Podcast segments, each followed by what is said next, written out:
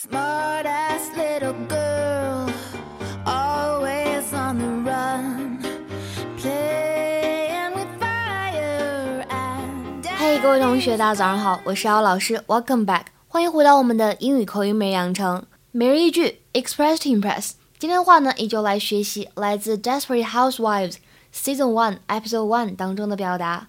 But I got your call. You sounded a little frazzled. Yeah, it's been a little rough. Why, I got your call. You sounded a little frazzled. Yeah. But I got your call. You sounded a little frazzled. Yeah, it's been a little rough.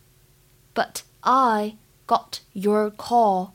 You sounded a little frazzled. Yeah, it's been a little rough. 但是呢，后来我接到你电话了，你的声音听起来感觉特别的累，疲惫不堪。另外一个人呢就回应说：“是啊，确实是 啊，最近过得有点辛苦。”整句话呢，在朗读的过程当中，注意一下，but I 可以连读变成 but I，but I，然后呢就是这个单词 call，call 长元音 o 口型要做到位。另外呢就是这个 frazzled，frazzled，注意一下末尾的发音。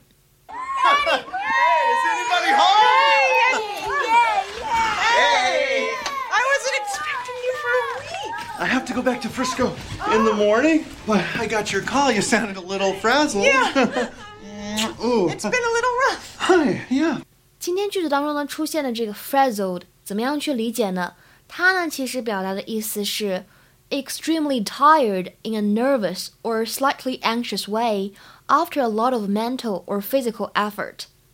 字面的理解呢，就是在生理或者心理上负担了很多东西之后呢，觉得内心非常的紧张又焦躁的感觉。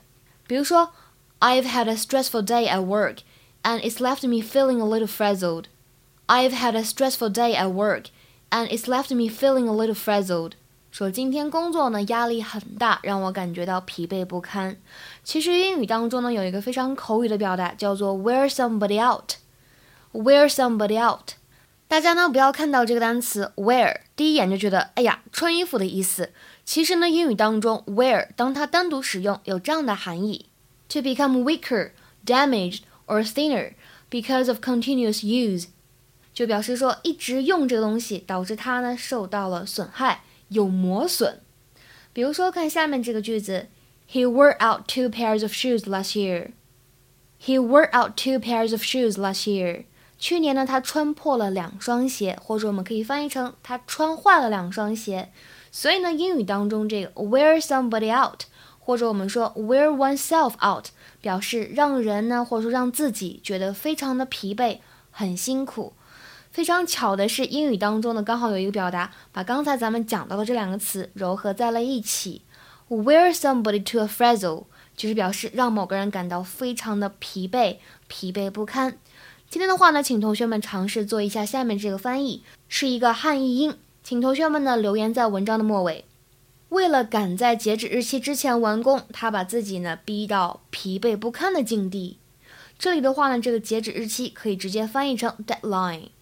OK，那么今天的分享呢就先到这里了，See you guys tomorrow，明天再会。